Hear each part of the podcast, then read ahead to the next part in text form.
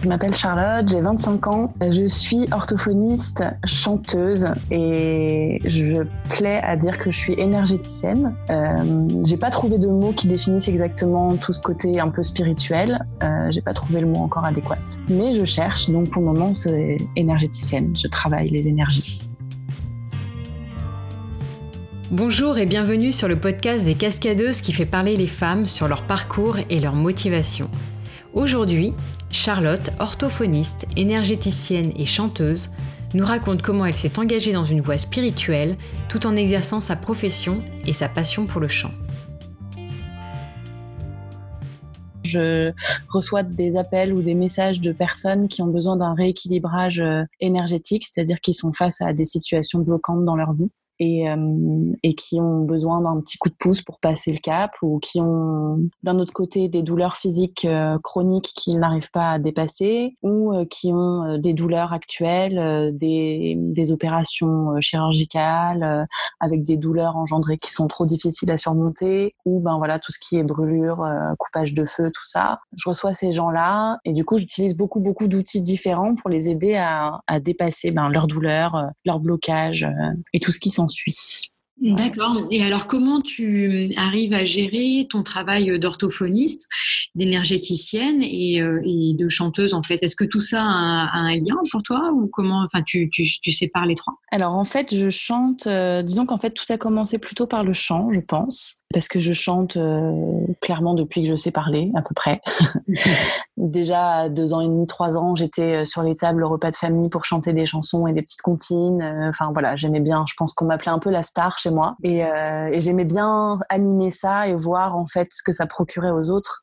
Et dès lors, je pense que ça a procuré un espèce d'échange, euh, d'échange avec les autres qui était hyper important pour moi, dans lequel je trouvais une reconnaissance qui était euh, hors norme que je l'avais pas chez moi, mais qui était vraiment différente et, et animer ces sourires-là autour de moi, c'était quelque chose de vraiment vibrant et que j'ai conservé du coup dans le chant beaucoup, ben, très longtemps, jusqu'à jusqu'au bac à peu près, jusqu'à mes 18 ans. Et puis en fait, cet échange-là, il m'a permis de rester un peu toujours ouverte à l'énergie, à la nature qu'il y avait autour de moi, euh, à l'essentiel en fait, être dans des relations humaines qui restent euh, vraies et honnêtes et ouais voilà franches et pour ça, je l'ai relié beaucoup à la nature parce que j'ai grandi dans la nature. On habitait à l'orée d'une forêt quand j'étais petite, donc euh, du coup, j'ai passé pas mal de temps à, à faire des galettes de boue, à faire euh, des petites potions magiques avec des feuilles et tout ça. Donc j'étais vraiment, euh, j'étais vraiment un petit être de la nature jusqu'à très très longtemps, parce que en plus je suis l'aînée d'une fratrie de, de, cinq enfants, donc euh, donc j'ai joué très longtemps avec mes petits frères et sœurs à tout ça. Et puis est venu en parallèle de ça, ben tout ce qui a trait à l'art et donc au théâtre, à l'expression de soi, à la musique. Donc en fait tout était assez lié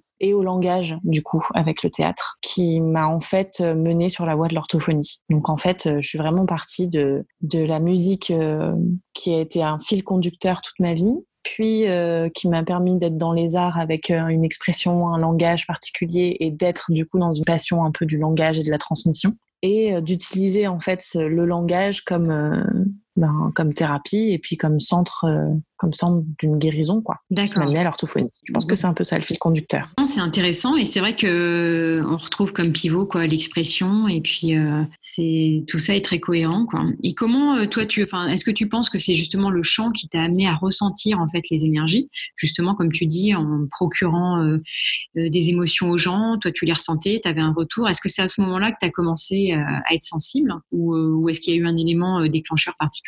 Alors, je pense qu'effectivement, j'ai toujours été assez sensible à ça, dans le sens où, étant l'aînée, euh, j'avais un rôle qui était un peu différent euh, de mes frères et sœurs. J'étais très en interaction avec beaucoup d'amis de, mes parents et tout ça, parce que aussi, j'étais la première fille de, de la bande d'amis de mes parents. Enfin, voilà, j'étais vraiment le, le premier enfant de la famille, des amis et tout ça. Du coup, il y avait quand même un lien particulier avec les autres en fait, tout le monde était tout le temps content de me voir et je savais pas trop pourquoi. Et donc, ça éveillait chez moi quand même une espèce de responsabilité là-dedans. Pour ce qui est de ressentir du coup l'énergie, ben, par ce biais-là, je la, ressentais pas mal d'un point de vue de ce que je faisais passer aux autres. Euh, pour ce qui était de la, pour ce qui est de la recevoir, ça a mis beaucoup de temps à venir. Et en fait, le travail de l'énergie euh, pure et dure est venu aux alentours de mes 15 ans, où euh, j'ai découvert que mon arrière-grand-mère euh, coupait le feu. Couper le feu, c'est-à-dire enlever les brûlures, enlever toute inflammation en fait du corps d'une autre personne. Et en fait, elle m'a transmis ce don pour mes 15 ans.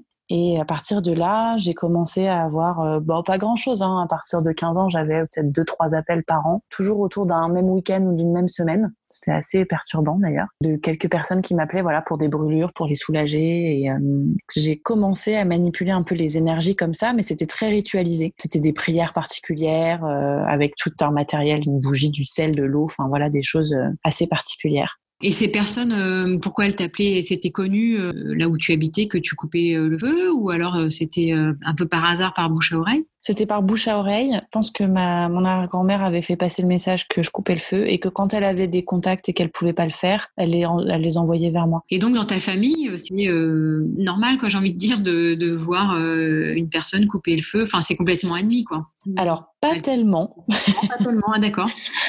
Ouais, pas tellement. Euh, du côté de ma mère, on va dire qu'ils ont jamais été trop fermés. Je sépare le côté de ma mère et de mon père parce que mes parents sont séparés depuis que j'ai 9 ans. Du coup, euh, j'ai toujours eu cette, cette dichotomie entre mes deux familles. Mhm. Du côté de ma mère, voilà, ils sont ils sont pas fermés. Euh, ma grand-mère est une personne très pratiquante de la religion catholique, donc tout ce qui est religion et croyance, bah il y a quand même un fond et il y a une certaine ouverture d'esprit, donc ça a été. Ils ne questionnent pas vraiment là-dessus, mais ça a été accepté comme tel. En fait, c'est marrant parce que quand on commence à en parler, on se rend compte que tout le monde connaît quelqu'un qui est guérisseur ou qui a fait ça, qui est un peu rebouteux et tout ça. Et du coup, ça pose question. Mais du côté de mon père, ils étaient plutôt, euh, plutôt fermés à tout ça. Puis ça s'est ouvert en fait avec le fait que je, je m'y mette. T'avais pas de mal à en parler et, à leur faire accepter les choses? Euh, J'étais pas mal à l'aise. Mais alors, j'étais pas, euh, j'étais pas du tout à l'aise avec ça parce que je le maîtrisais pas du tout et que je savais pas vraiment quoi en faire. En fait, c'est, c'est un peu comme si mon arrière-grand-mère m'avait posé le, don dans les mains et elle se rendait pas compte de l'immensité qu'il allait y avoir derrière parce que moi j'avais plein de questions, je suis une personne très curieuse et j'avais envie d'aller chercher beaucoup plus loin et en fait en discutant de tout ça avec euh, ma famille, mes amis, euh, ben des gens qui étaient pas forcément réceptifs à ça, qui étaient plutôt cartésiens. Je dirais pas qu'ils étaient fermés, voilà, c'était plutôt des gens cartésiens. Et ben je me suis retrouvée à me questionner moi-même beaucoup beaucoup là-dessus parce que fallait répondre aux questions des gens quoi. Comment ça marche? Euh, Pourquoi tu fais ça? Qu'est-ce que tu mets en place? Est-ce que tu peux le faire à distance? Pas à distance. Qu'est-ce que tu peux faire aussi? Est-ce que tu peux faire autre chose que couper le feu? Est-ce que tu peux enlever des douleurs? Enfin, il y a beaucoup de choses en fait qui sont qui sont venues du questionnement des autres qui m'ont fait me questionner moi.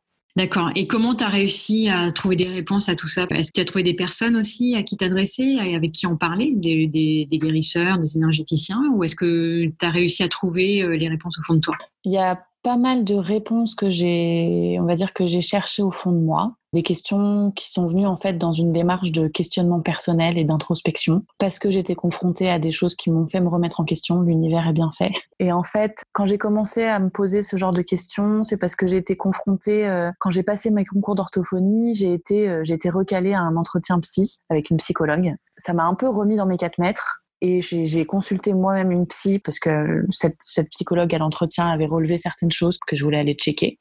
Et euh, en fait, j'ai rencontré une, une, psychologue euh, chamane et complètement par hasard. Enfin voilà, je savais pas du tout qu'elle était là-dedans. Et en fait, on s'est un peu euh, reconnu, je pense, et c'est devenu un peu une sorte de guide spirituel pour moi, mais de loin. C'est-à-dire qu'on on se voyait pour nos séances. Il n'était pas question de ça, mais le questionnement que j'avais nous faisait avancer toutes les deux sur notre ouverture euh, spirituelle, je pense. Et puis moi, c'était pour moi une figure, euh, voilà, un peu aboutie de, ce que j'aimerais être euh, et des pouvoirs entre guillemets que j'aurais aimé avoir. Donc, donc j'ai un peu bien écouté et cherché à partir de ce qu'elle me disait des réponses à mes questions c'est elle qui m'a mis un peu sur la voie euh, ben, d'aller chercher dans des discussions Facebook, euh, des forums, euh, tout ça. Ce que j'ai pas fait très longtemps, mais je me suis retrouvée en fait dans une dans une conversation avec avec cinq femmes de cinq générations différentes, avec qui on a beaucoup beaucoup échangé sur nos pratiques, sur comment est-ce qu'on définissait les énergies, comment est-ce qu'on travaillait ça chacune, quelle était notre approche de tout ça. Et ça, ça m'a vraiment permis, je pense, de m'ouvrir à ma quête personnelle. En fait, en faisant écho à, cinq euh, regards différents, et eh ben, je me suis construite toute seule en apprenant avec moi-même. Oui, et puis probablement que ça peut aussi donner confiance en de dire bah, je ne suis pas toute seule et il y a aussi euh, d'autres personnes qui sont dans la même quête, la même recherche que moi, parce qu'on n'en croise pas Tout à fait. Euh, tous les jours. Ça c'est sûr, c'est très réconfortant et euh, après moi j'avais pas du tout peur qu'on me prenne pour une folle ou qu'on me traite de sorcière ou tout ça. C'était c'était pas ma peur pense que ma peur, c'était plutôt de passer à côté de, ce que, de tout ce que je pouvais faire. Et j'ai vraiment découvert ben, cinq façons différentes de faire les choses qui m'ont énormément appris parce que, par exemple, j'étais à mille lieues de penser qu'on pouvait s'auto-soigner. Et ça, je l'ai appris avec elle et, euh, j'ai trouvé ça incroyable. Et aujourd'hui, je le pratique et, je l'ai appris à ma sauce du coup parce que hum, c'est resté des échanges euh, juste qui ont ouvert en fait euh, des pratiques et des nouveaux outils et que je suis ensuite allée chercher. Donc ça, c'était vraiment bien. D'accord. Et aujourd'hui, tu en es où? Alors, est-ce que tu pratiques sereinement avec maintenant tes ta propre façon de faire. Du coup, tu parlais tout à l'heure d'une façon plus ritualisée au départ. Euh, maintenant, tu t'es approprié euh, peut-être euh, d'autres visions, d'autres façons pour pratiquer la guérison? Alors en fait, j'ai fait cinq ans d'études, hein, l'orthophonie c'est cinq ans d'études, où j'ai mis la musique et tout ça entre parenthèses. Et ça a été très difficile en fait pour moi parce que je me suis retrouvée comme tronquée d'une partie entière de moi-même. Juste avant de finir mes études, j'ai recommencé à être dans ce questionnement personnel, à faire bouger des choses euh, en moi et autour de moi. Juste après avoir été diplômée en juillet dernier, je suis partie exercer à La Réunion. Et, euh, alors là, je me suis pris un peu la claque de ma vie. C'est-à-dire que euh, je suis arrivée sur une terre volcanique très vibrante, où les gens parlent d'énergie comme ils parlent d'aller acheter le pain le matin. Et en fait, mon premier patient, enfin ma première patiente, euh, sa mère était euh, une femme clairvoyante, ce qu'on appelle voilà, qui fait de la, clairvoyance, c'est-à-dire qui voit les choses, euh, qui peut voir des choses invisibles, qui, voit un peu les, les, pouvoirs entre guillemets, les dons de chacun. Et elle me regarde la première fois que je la vois et elle me dit "Vous faites des rééquilibrages énergétiques, vous non? Alors là, je suis complètement tombée des nues. Et je lui dis, mais comment vous savez ça Je lui dis, c'est un questionnement que, que j'ai, que je, je recommence à avoir tout juste. Et on me met quelqu'un sur ma route qui me dit, vous faites ça ça m'a vachement assurée en fait. Je me suis dit ah ouais d'accord en fait je suis sur le bon chemin. Et après ben ça m'a en fait ouvert la possibilité d'en parler autour de moi. Juste je me suis dit ah ouais en fait euh, bah, si quelqu'un est capable de le ressentir comme ça c'est que j'ai une légitimité à le faire. En parallèle de tout ça, ça faisait une petite année que je coupais plus régulièrement le feu et ça faisait un mois à peine après mon arrivée à la Réunion qu'on m'envoyait euh, de Paris par une par une amie euh, ostéopathe énergéticienne à Paris. Elle m'envoyait beaucoup de patients à qui couper le feu. Et du coup, j'en parlais beaucoup plus sereinement autour de moi, même à mes amis avec qui je vivais. On était quand même cinq dans une colocation, euh, cinq personnes vraiment différentes. J'en parlais de manière beaucoup plus sereine parce que je pense que je commençais à être reconnue dans ce que je faisais. Clairement, ça marchait. Donc, j'avais plus besoin de me cacher ou de pas en parler ou, ou voilà d'être pudique par rapport à ça. Donc là, en fait, vraiment à la réunion, j'ai commencé à en parler de manière assez décomplexée. Et puis, euh, on a aussi mis sur mon chemin euh, une orthophoniste qui, était avec moi à Toulouse et qui était venue aussi s'installer à, La Réunion, qui commençait tout juste à faire de la voyance avec des cartes. Et on a eu des échanges euh, vraiment, voilà, vraiment importants sur ce qu'était ben, la spiritualité, la guérison, la voyance pour elle. Enfin voilà. Et je pense que je me suis découvert une sorte de petit rôle de guide que je ne me connaissais pas et du coup, j'ai abordé les choses euh, de manière différente parce que je me suis dit que j'avais beaucoup d'outils à ma disposition et que les gens aujourd'hui, quand ils abordent la spiritualité, ils se rangent souvent dans une case, enfin entre guillemets, avec une sorte d'outil et que moi j'en j'en avais appris énormément en fait et que j'étais capable de leur en donner aussi d'autres de leur montrer euh, bah, peut-être une facette différente de la spiritualité qui n'est pas euh, bon pour pour dire schématiquement voilà que du reiki ou que euh, que du yoga ou que de la méditation ou que de la sophro enfin voilà il y a y a mm. plein d'outils en fait à disposition et vu que moi je pratique avec tous enfin que j'en utilise beaucoup en tout cas euh, ça me donnait une sorte de, de, position de guide avec les gens que je rencontrais et que j'avais pas du tout avant. Et là, bah, en fait, avec le bouche à oreille, je me suis mise à avoir pas mal de, de contacts, de soins. Et c'est à partir de ça, en fait, où j'ai reçu des appels de gens qui me disaient Est-ce que vous faites, voilà, par exemple, j'ai mal à la cheville là, depuis, euh, depuis trois mois. Est-ce que vous faites, euh, vous faites ça? Et en fait, je me suis même pas posé la question de savoir si je le faisais ou pas. J'essayais. Et ça marchait. Tu fais confiance aux, aux énergies aussi, quoi. Euh, j'allais dire, vu que moi je suis plus dans une approche euh, euh, chamanique, entre guillemets, qui est plus symbolique, qui est plus observer la personne et, et défaire des nœuds qui sont, qui sont globaux et pas que sur des petits aspects. J'ai cette globalité-là d'approche. Je suis pas dans une spécificité c'est la même matière qui est utilisée de façon différente. C'est le même flux, quoi. Voilà. Mm, mm, c'est le même flux. Il n'y a pas beaucoup de choses essentielles pour travailler sur ce flux énergétique. Ce qui est très difficile aujourd'hui euh, dans la société actuelle, c'est euh, de lâcher prise, d'être euh, en dehors du contrôle. Et que, en fait, c'est exactement ce que j'ai fait pour arriver où j'en suis aujourd'hui. C'est-à-dire que j'ai laissé l'univers faire son travail avec moi et que moi, je ne suis qu'une personne qui est là pour faire l'expérience de la matière. Donc je suis dans le monde et je reçois des expériences, je reçois des opportunités que j'accepte toujours parce que je fais confiance à ce qu'on me présente. Et que quand on me présente quelqu'un qui vient me voir en me disant ben j'ai euh, j'ai voilà j'ai une, une, radiothérapie pendant cinq semaines, est-ce que tu peux me couper le feu euh, sur tout ce temps-là parce que j'ai peur d'avoir mal, parce que je enfin voilà j'ai peur d'avoir des cicatrices? Je me pose même pas la question de savoir si je peux le faire ou pas. Je me dis que si ça m'arrive c'est que je dois pouvoir le faire. Et en fait ça marche. Et je pense que c'est comme ça que j'apprends du coup, vraiment. Il y a ce lâcher prise et puis considérer que euh, la seule chose qui vaut la peine dans la vie, c'est l'amour. Et que ça, c'est une autre très grande facette de la façon que j'ai de travailler, c'est que la bienveillance, le non-jugement et l'amour sont quand même trois clés qui me semblent essentielles pour parler de ce flux-là. Parce que ce flux, ce flux énergétique, en fait, c'est ça, c'est de l'amour, quoi.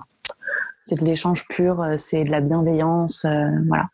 Donc c'est pas compliqué en soi, c'est juste très compliqué de lâcher prise par rapport à tous les carcans qu'on peut se mettre encore aujourd'hui. Bah, c'est un vrai travail sur soi, quoi. C'est ça. C'est vraiment, pour moi, avant d'être dans énergéticienne ou guérisseuse, ou n'importe quoi d'ailleurs dans les énergies, que ce soit magnétiseur ou, euh, ou faire du reiki ou faire du yoga ou faire de la méditation, il y a un travail sur soi qui est primordial parce que comment travailler avec les autres quand on n'a pas travaillé sur soi? Parce que du coup, travailler sur soi, c'est aussi apprendre à s'aimer. Et quand on s'aime, on peut aussi mettre l'amour aux autres. À moyen long terme, est-ce que tu as des projets euh, par rapport à ton travail d'énergéticienne et d'orthophoniste et de chanteuse? Est-ce que tu aimerais euh, trouver un projet qui soit à la jonction de ces trois domaines ou est-ce pour l'instant tu te poses pas la question et comme tu dis, tu accueilles ce que l'univers euh, t'apporte? Alors, j'accueille beaucoup ce que l'univers m'apporte et en ce moment, en fait, je suis revenue de la Réunion vraiment pour faire de la musique, pour chanter parce que pour moi, c'est euh, un moyen de recevoir de l'énergie. Parce que j'en donne beaucoup. En tant, en, tant qu'orthophoniste, je vois plus de 50 personnes différentes par semaine, donc euh, c'est euh, c'est intense. même sans faire de l'énergétique avec eux, voilà, juste recevoir des gens, être adaptable et flexible pour à chaque fois, toutes les demi-heures, une nouvelle pathologie, c'est quand même particulier comme métier, surtout quand on veut bien le faire. En énergétique, je reçois pour le moment 3 quatre personnes par semaine pour des rééquilibrages. À moyen terme, l'idée c'est que j'arrive à faire de la chanson quelque chose.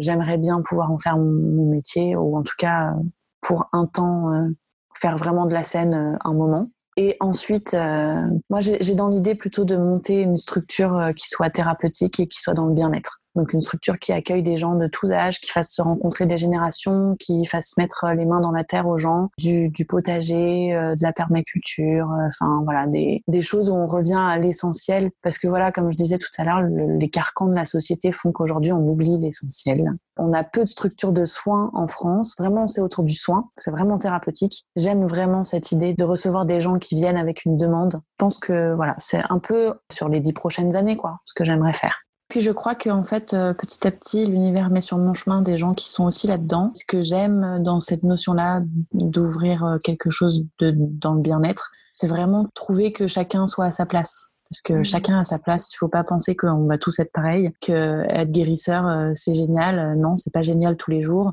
Il y a des moments qui sont super difficiles. La remise en question c'est difficile accepter ce que l'univers nous apporte, on a l'impression que c'est simple, c'est super compliqué de lâcher prise et de pas être dans le contrôle et de de plus penser à ce qu'on peut contrôler autour de soi. Du coup, travailler avec des gens qui sont à leur place, c'est tellement riche. Et justement, quoi, cette histoire de, de, contrôle, euh, comment est-ce que tu arrives aussi à l'appliquer dans, dans, ta vie personnelle Et euh, je veux dire, c'est pas forcément simple. Quoi. Tu as fait des études, tu as un travail aussi de salarié. Euh, est-ce que tu arrives aussi à lâcher prise dans des contextes comme ça plus normés? Alors, il y a des petites choses au quotidien qui font que j'arrive à lâcher prise, mais alors ça, ça vient faire face avec ce que j'appelle mon petit syndrome de l'imposteur. C'est-à-dire que je vois beaucoup de gens, par exemple, à Paris, parce que là, je suis à Paris, beaucoup de gens qui courent dans le métro pour attraper leur métro, et qui courent et qui courent et qui se prennent la porte, qui n'arrivent pas à monter dedans. Et en fait, à chaque fois, je me dis, mais pourquoi ils font ça?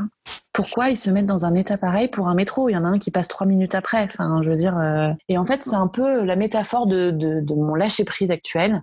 C'est que si j'arrive au boulot en retard, ben c'est pas grave, le monde va pas s'arrêter de tourner. Et en fait, ça, c'est un peu euh, le leitmotiv. C'est un peu la phrase que je me répète très souvent. Ça, c'est ma mère qui nous l'a appris, je pense. Depuis toute petite, je l'ai entendu. C'est pas grave Il n'y a rien qui est grave en fait. Rien n'est grave sauf le Lockton syndrome pour faire référence au film euh, L'amour dure trois ans. Rien n'est grave euh, parce que parce que tout n'est qu'expérience et que la vie est un jeu quoi. Et que les choses qui sont graves, ben, c'est quand on perd des gens qu'on aime. Euh, c'est tout ce qui a trait à l'amour. Le reste, finalement, on s'en fiche quoi. Donc au quotidien, pour moi, c'est beaucoup plus facile de lâcher. Après, je passe souvent pour vulgairement une branleuse quoi. parce que parce que ça m'est égal en fait. Enfin, voilà, j'ai plus envie de me prendre la tête pour euh, des choses matérielles. Puis les personnes enfin, qui n'ont pas intégré ça dans leur vie le comprennent pas chez les autres, quoi. Forcément, euh, c'est mal interprété. Tout à fait, mais en même temps normal quelqu'un qui débarque et qui dit bah moi je m'en fous quoi je veux dire euh, j'ai un quart d'heure de retard si j'en ai 30 si j'ai 30 minutes de retard ça va pas changer ma vie euh, il te regarde avec des yeux, mais attends, mais ça va pas. Enfin, euh, puis c'est normal. Enfin, je veux dire, on est tous les jours euh, brimés là-dedans. Quand on travaille en salariat, il faut être là à telle heure.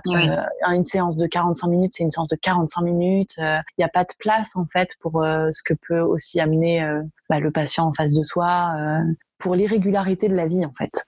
Et je pense que accepter l'irrégularité de la vie, ça, c'est une des grandes clés du lâcher prise c'est dans ces irrégularités que se cache aussi une certaine magie. Quoi. C'est là où les choses commencent à s'exprimer quand on laisse la place. Enfin, qu'est-ce que tu penses euh, du monde euh, actuel? Est-ce qu'il y a une crise de spiritualité, euh, un manque de connexion, ou est-ce que au contraire, tu trouves qu'autour de toi, les gens souffrent de plus en plus et il y a une envie de se reconnecter à tout ça, à la terre, aux énergies, à soi-même? Ça, c'est une très très grande question dans le monde de la spiritualité aujourd'hui. On en parle beaucoup parce qu'il y a beaucoup de choses qui ont bougé. Euh, en l'occurrence, 2018, euh, ça a été un très gros portail énergétique. Euh, il y a beaucoup de choses qui se sont passées. C'était pas une année facile. Et en fait, moi, je pense qu'aujourd'hui, il y a une vraie dichotomie. Il y a une vraie séparation entre les gens qui vont y aller, qui vont affronter leur peur, qui vont avoir envie de se remettre en question, qui vont remettre en question leur monde et le fonctionnement de notre société, de, du monde actuel, et les gens qui vont pas le faire parce qu'ils n'arrivent pas à dépasser leur peur. quoi. C'est euh, c'est pas du tout un jugement, c'est euh, vraiment un constat que je fais euh, autour de moi. quoi. C'est soit on est prêt, soit on n'est pas prêt aujourd'hui, je pense. Et quand on est prêt, les portes s'ouvrent tellement vite que c'est souvent un cadeau. Et quand on n'est pas prêt, et eh ben soit ça vaut le coup d'ouvrir une petite porte et de voir ce qui se passe derrière, soit effectivement on reste dans son confort parce que c'est plus confortable et tant mieux, j'ai envie de dire. Et puis si on n'est pas prêt aujourd'hui, on peut l'être demain et il n'y a pas de pression. Il n'y a aucune pression. Mais je pense que c'est plutôt ça qui définit le monde actuel aujourd'hui. Il y a une vraie liberté de choisir si on a envie d'y aller ou pas. Donc c'est soit on est prêt, soit on n'est pas prêt. Et si on n'est pas prêt, c'est pas grave. Je pense que ce qui est important, c'est quand même de garder en tête qu'on fait toujours au mieux, quoi. Avec soi-même, avec ce qu'on a eu dans son expérience. Et être, être tolérant aussi avec soi-même de temps en temps. Oh que oui. se donner de l'amour tout le temps. tu disais qu'effectivement, c'était pas euh, toujours facile, ce travail d'énergéticienne, euh, puis aussi de bah, jongler avec, avec euh, ton travail, ton envie de, chanter, etc. comment tu trouves tes motivations au quotidien pour rester enthousiaste, curieuse, toujours aller de l'avant et, rester bah, le cœur ouvert? Moi, je suis une personne qui, qui puise beaucoup son énergie dans deux choses.